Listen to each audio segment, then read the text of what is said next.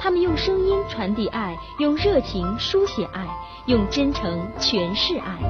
十五年已不再是一个简单的数字，而今夜不寂寞留在人们心中的也不只是爱。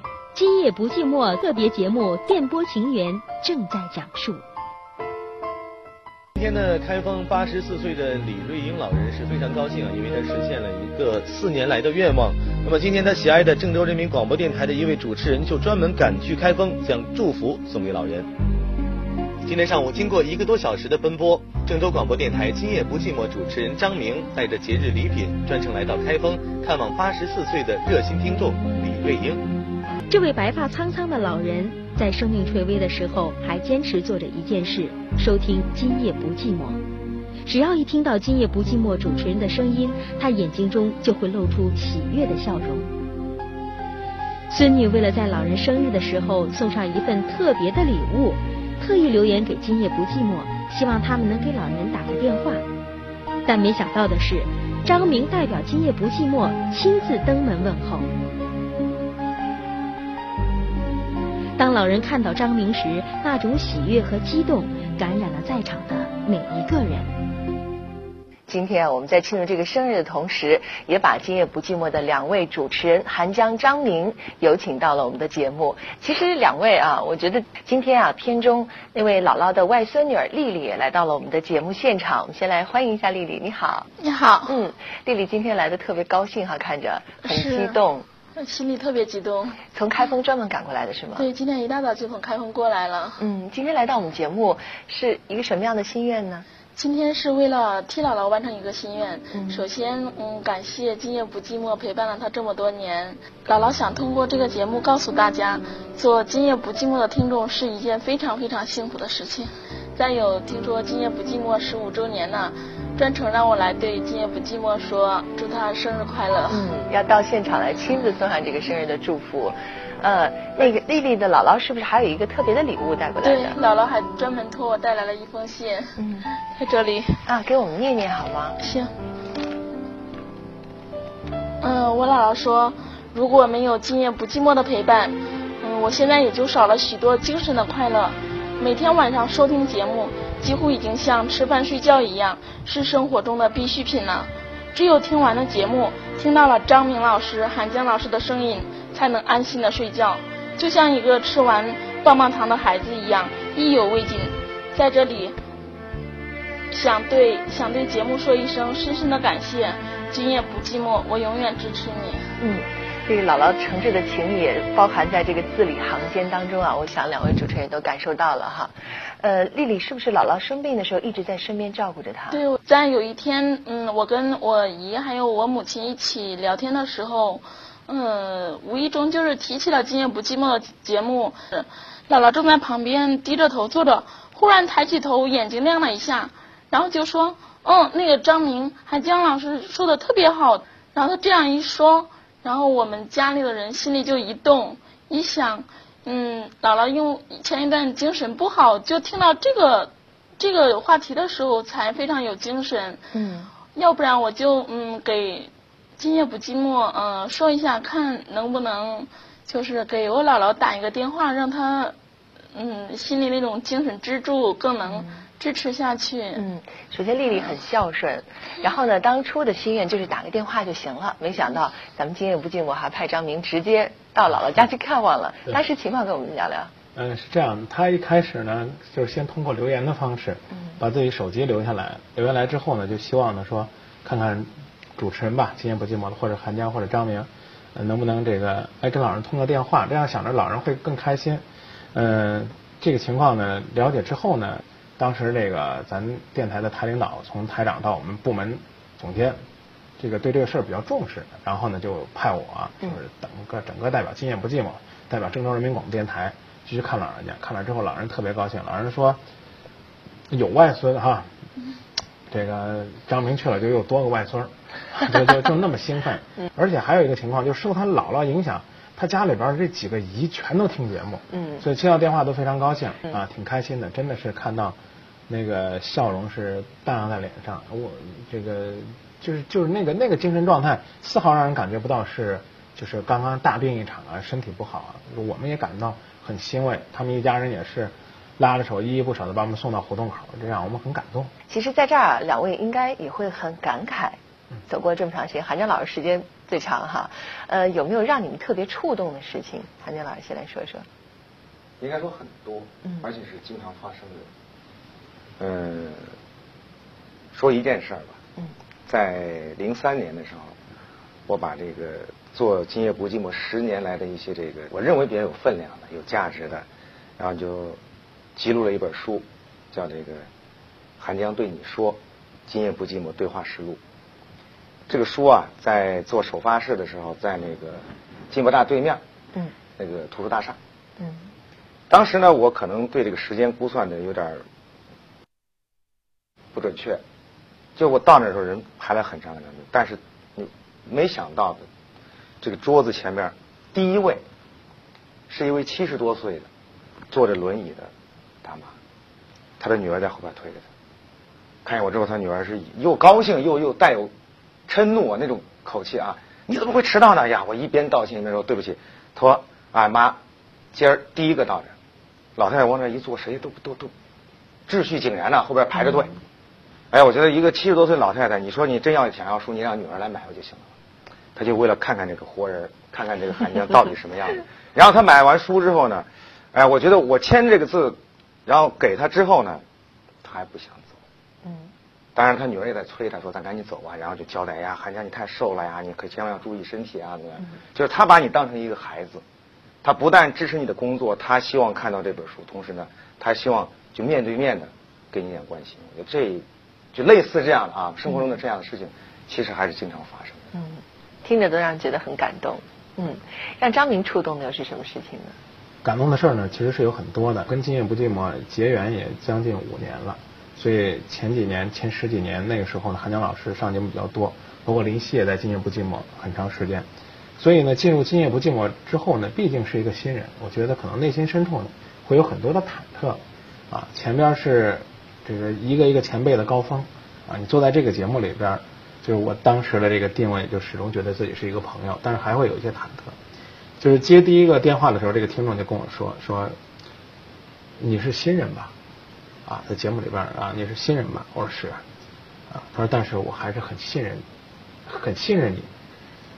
因为我信任这个节目啊，我听这个节目已经很多年了。我跟你说说我的故事。如果是我，我在想，如果说我我是冲着韩江老师去要这个参与节目，我听一新人，他自己还都承认他是新人，干脆我就不跟他说了。我觉得这种冲动我可能都会有。但是听众能认真的听你讲完，然后呢很关心很支持，我觉得这个听众是我是我是听众友这句话真的是发自我内心和肺腑的。经常会有雪花一般的信件飞过来，来到我们《今夜不寂寞》的节目组。其实我觉得韩江老师最早的时候，大家还不太习惯用电邮来联络。那个时候是不是？那时候就信件更像雪花啊，那时候没电子邮件。对。那时候上班的第一件事，就是那个咱的收发室，拿那个线绳捆这么厚，捆一捆儿啊，完了之后剪开，然后桌子上一摊。呃，我觉得那时候人们能够愿意把心声、把隐私。掏心窝子跟我们说，那就是一种信任。嗯，呃，我不知道张明是不是也经常会收到一些很特别的来信。啊，这个信呢，经常会收。像这个刚刚，呃，片子里边拍的，这这是这是编导说，你让我们看看这是什么效果，所以就觉得摊开啊，有雪片般的那种感觉。但是还是有很多信件寄来之后，让人觉得就是沉甸甸的一份情，那么厚，哎呦，就就把他所有的故事，这么多年的这种这种感情的经历都倾诉给你。还有的呢是。这个写过来的信呢，颜色都不一样。这前面是蓝黑钢笔的，后面变成圆珠笔了。最后两页铅笔，好像是抽空就给你写两句。你你你捧到这样的信，丝毫没有觉得说好像咱们平常说说用铅笔给人写信不尊重，没有，你就觉得真的这是听众在挤时间给你写信，尤其在看到上面有泪痕斑斑的。不过那个刚刚片子里边说有一封特别的信，嗯，那信倒是真挺特别的。我也我我今天这个也带着呢，嗯，因因为这个这个信呢。我收到这封信以后，我第一感觉就是我一定要把这个人找到。为什么？对，因为我觉得他他是一个很特殊的听众，而且他呢，这个，哎，我觉得如果是把他请来来做我们节目，应该对《今夜不寂寞》节目这个纪念活动来讲也是很有意义的。这位外国朋友克里斯已经来到我们的演播室，欢迎你。大家好。呃，中文说的很好，不用紧张啊。你在平常是不是特别喜欢听这个小黑匣子，听这个收音机啊？呃，我这两年呃，基本上都每天晚上都听了《今夜不寂寞》。哦，你知道你这样的一个听众，我们把它叫什么吗？叫铁杆粉丝。啊，理解哈。那你在呃你这个加拿大的时候，没有听过这种没有情感类的节目是不过我觉得每个国家的人都会遇到一些感情方面的问题，所以呃那边的广播里面也有这些节目。嗯，而且爱应该是我们共同的一种感受，哎，这是没有国界的哈。呃，那克里斯能不能跟我们说一下你第一次听《今夜不寂寞》的感受是什么？还记得吗？呃，记得。其实说第一天有收音机的时候，嗯，准备。呃，听广播提高我的汉语水平，然后晚上我就找了一些节目，最后我我呃在广播里面听到了应该是张明的呃呃声音，听到他比较严肃的呃批评一个听众，然后我我觉得很好奇的，那时候还听不懂，就拿了一个词典就在旁边听了一个晚上。那你有没有想过会和《今夜不寂寞》的主持人见面呢？那 当然没有，真的没有想过哈。我我最近给了给了张明写了一封信，只是想感谢他而已，没想到他会和我联系。啊，那我想问问克里斯，你在还没有见到张明之前，你对他是一个什么样的设想？你能把现实中的他和你想象中的联系在一起吗？我我觉得听听一个人的声音和。和想到他们的身体是什么样很难。我们第一次见面的时候是在一个麦当劳里面，我见到他的时候，这个觉得有点惊讶。为什么？说说为什么？没想到他这么胖。那你觉得他应该是这么瘦的？这个还是声音和现实有一定的差别。他还是依然很帅。嗯，呃，而且我想跟这个克里斯说说，呃，他们两个的组合，这位韩江老师也是《今夜不寂寞》的主持人，他们两个你没发现差别吗？嗯，嗯。嗯，体体态当然有差别很大。他们是很著名的这个韩肥明瘦的组合，我我专门把它交换了一下，你听到了吧？嗯。我们习惯叫韩肥明瘦，其实是韩瘦明肥。这个组合，呃，别人这样叫的时候，两位什么感觉啊？韩江老师会欣然接纳吗？这是一个事实，这也是我向往的一个目标。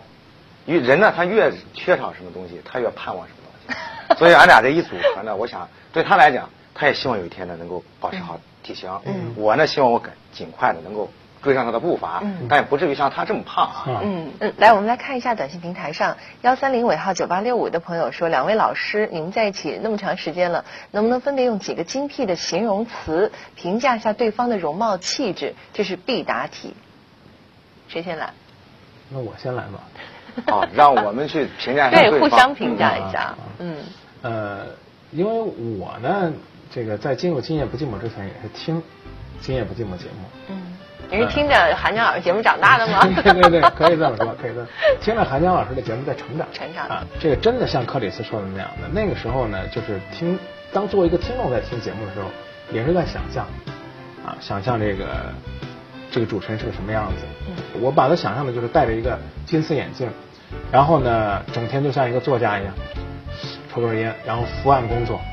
啊，那个时候呢？你说他鲁迅，就大概就那样吧，大概就那样，就是真的很难跟那个在节目里边比较慷慨激昂、特别犀利的那个人对在一起。然后见到韩江老师的这个感觉呢，就是他当时头发还没这么长，能这能这能说吗？能说能说。哎，这最少这个头发的减少，就是见证了今夜不寂寞走过的路程。对对。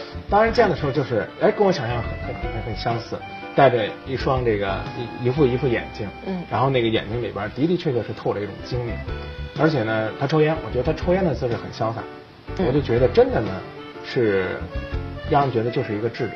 嗯，而且觉不觉得韩江老师身上有很多这个古典的文学的那种气息，他觉得他的语言也是很精简，然后就是很精准的。我说他就就特别像那个针灸那个医生。拿一根小银针蹭进去，好，这就治病了。嗯，这 这基本上就没问题了。包括名字，就是老听众可能知道，新听众一定会问说，为什么你这叫寒江啊？嗯，这他就取了一个诗的意境嘛，就是寒雨连江夜入吴。嗯，那个说完了吧？啊，该我 说。我觉得是这样的，嗯，既然让评价对方，我想拿两个水果来说一下这个我对张明的评价。嗯，这个大概朋友们也注意到了，张明从进入《今夜不寂寞》到现在，他这个也有一个风格的一个阶段性的转变。刚开始主持节目上，张明像一石榴，还是攀枝花那种大号石榴，嗯，是吧？皮儿光光的。怎么讲呢？哎，你剥开里面发现是吧？它到处是籽儿，它点子特多，词儿也特别多。嗯。但是呢，那时候呢，它还是柔和的。你看那石榴，外边光光的、亮亮的、粉粉的。哎，那时候呢，我觉得前期阶段的张明呢，应该用石榴来描述。现在变什么？变菠萝了。嗯。现在也有刺儿了。你看那菠萝往那一放，身上长得到处是刺儿。他现在在去节目里边也很厉害，经常有时候给人不留面子。就像克里斯说那样，第一次听就是批评人，就在那批评人呢，对不对啊？但是呢，心儿里边是甜的。嗯。他这所有的外在的这种刺儿，实际上他内心包裹的是对听众一种人文关爱，是一种发自内心的把他们当朋友一样去传达自己的理解、自己的感受、自己的建议。嗯所以我觉得应该，哎，这形象像像石榴吧？我觉得 像菠萝，也像菠萝，像菠萝，也像菠萝。今夜不寂寞，生活跋涉者的心灵港湾，都市不眠人的知心朋友。这里是今夜不寂寞节目，我是您的朋友张明，我是主持人韩江。这叫无耻无知。一个小姑娘，你的尊严在哪里？你你自己的尊严在哪里？你明明知道她比你大十五岁且有家室，你说我只要不破坏她的家庭，我就可以这样坦然的存在吗？你觉得这样做就很道义吗？或者说我这样就是一种爱的表达吗？还是闹去追究他欺骗的？我们的努力是可以感动天地。你也别去问算什么，你自己清楚。刚才那朋友也说了，其实你就是无意当中做了一第三者。欢迎您继续回到节目当中，我们的收听频率 AM 五四九 FM 九十八点六，郑州人民广播电台新闻综合广播。哎，您好，这位朋友，那个什么婚期我都定完了。如果最终你觉得这对你来讲是一个绝对的原则问题，是你心里边永远都解不开的一个疙瘩。哦，张明啊，你说怎么怎么着，他怎么对我不冷不热的呀？我。这我老在节目里边说，这这人呐，尤其是女孩子，矜持它也是一种美。那么考虑这个时间呢，可以是今天一夜，明天你照常跟他去领结婚证，这是您的自由。在学习之余，如果你还跟我联系，让我觉得哎，你这人还有那么一点意思的时候，我可能会把我的爱给你一些这种这种平台上啊，再再慢慢的培养，没问题啊。你们见过几次面都不重要，因为恋爱并不是以身相许。并不是终身就这样托付给他了。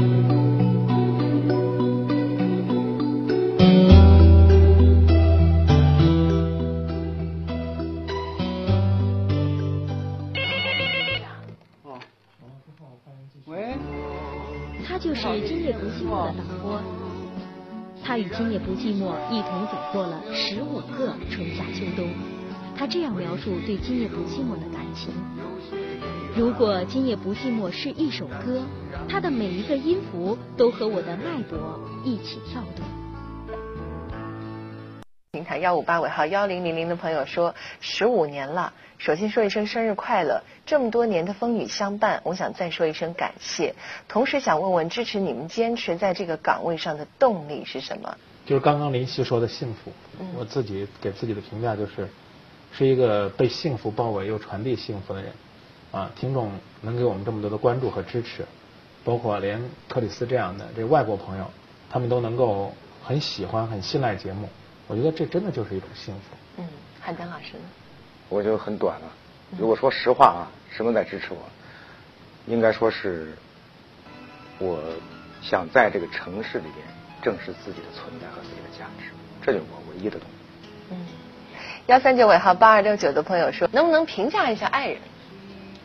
我先说吧，肯定这个我们我们共同的一句话，包括林夕，嗯，因为我们都都做这个晚上的节目，包括现在还在做节目，这肯定是感激家人，他很宽容，很支持，啊，爱人呢那是也是无条件的支持，现在呢基本上就是等于是脱离了工作，有孩子了嘛，对，家庭主妇，她每天能给你料理一些这蔬菜那蔬菜的，啊，她这照顾营养减肥餐对对对对，啊，然后生活当中的其他细节也是这样，啊，但是给了工作很大的支持，父母也是那样，有的时候你真的能够感觉到，因为他们那个窗户是临着这个小路的，啊，他听到你回家了，你可能才能发现他们屋里的灯光是暗下来的。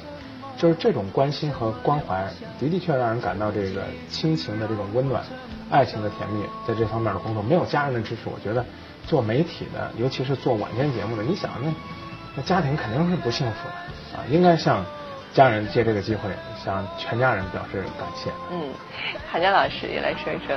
我呢，因为我我我自己的父母不在郑州，然后呢，我的岳父母呢是跟我们一起生活，因为我爱人。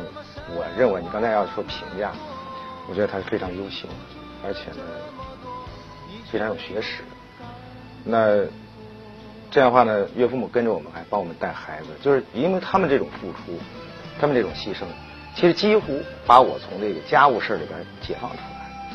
那刚才张明说了。一句话，叫做这个宽容。我觉得宽容它的基础是什么？是爱，因为他爱你，他支持。包括我的家长，包括妻子，那包括甚至叫现在到孩子，嗯，哎，他一见你这个穿衣服完了之后去准备穿鞋子，嗯，爸爸上班了，他就知道你要去工作了，他跟你说再见。所以我觉得，可能就是因为这样一个周围人所有的爱的这样一种力量，他给你营造这样一个环境，所以我们才能够在这安生的工作，在那个黑更半夜的时候，大家都说这个，嗯，应该说啊，是该休息的时候。但是我们为了不让别人寂寞，其实我们自己还有包括我们家人也在承担着寂寞。那我在这儿，我也想借这个机会，给所有支持我的，包括我的家人，说声谢谢。